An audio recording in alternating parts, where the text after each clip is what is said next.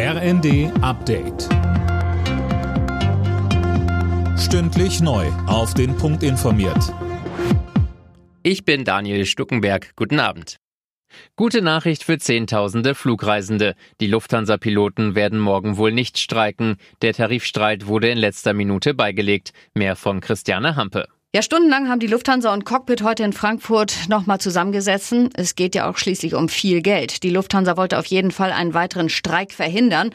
Da steht ja auch immer der Ruf einer Fluggesellschaft mit auf dem Spiel. Jetzt gibt's einen Deal. Wie der genau aussieht, ist noch nicht bekannt. Die Piloten hatten ja letzten Freitag bereits gestreikt und den Flugbetrieb der Lufthansa weitgehend lahmgelegt.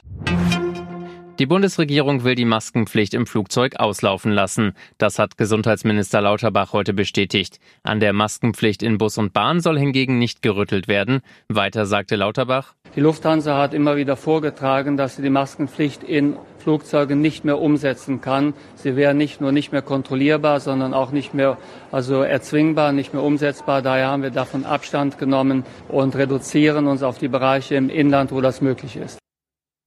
Lauterbach betonte aber auch, sollten die Infektionszahlen im Herbst wieder massiv steigen, könne man die Maske im Flieger wieder zur Pflicht machen.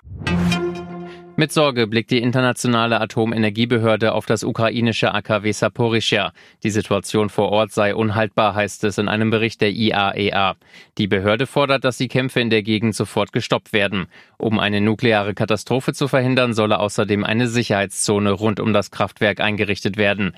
In den letzten Tagen hatten Experten der IAEA e das AKW untersucht.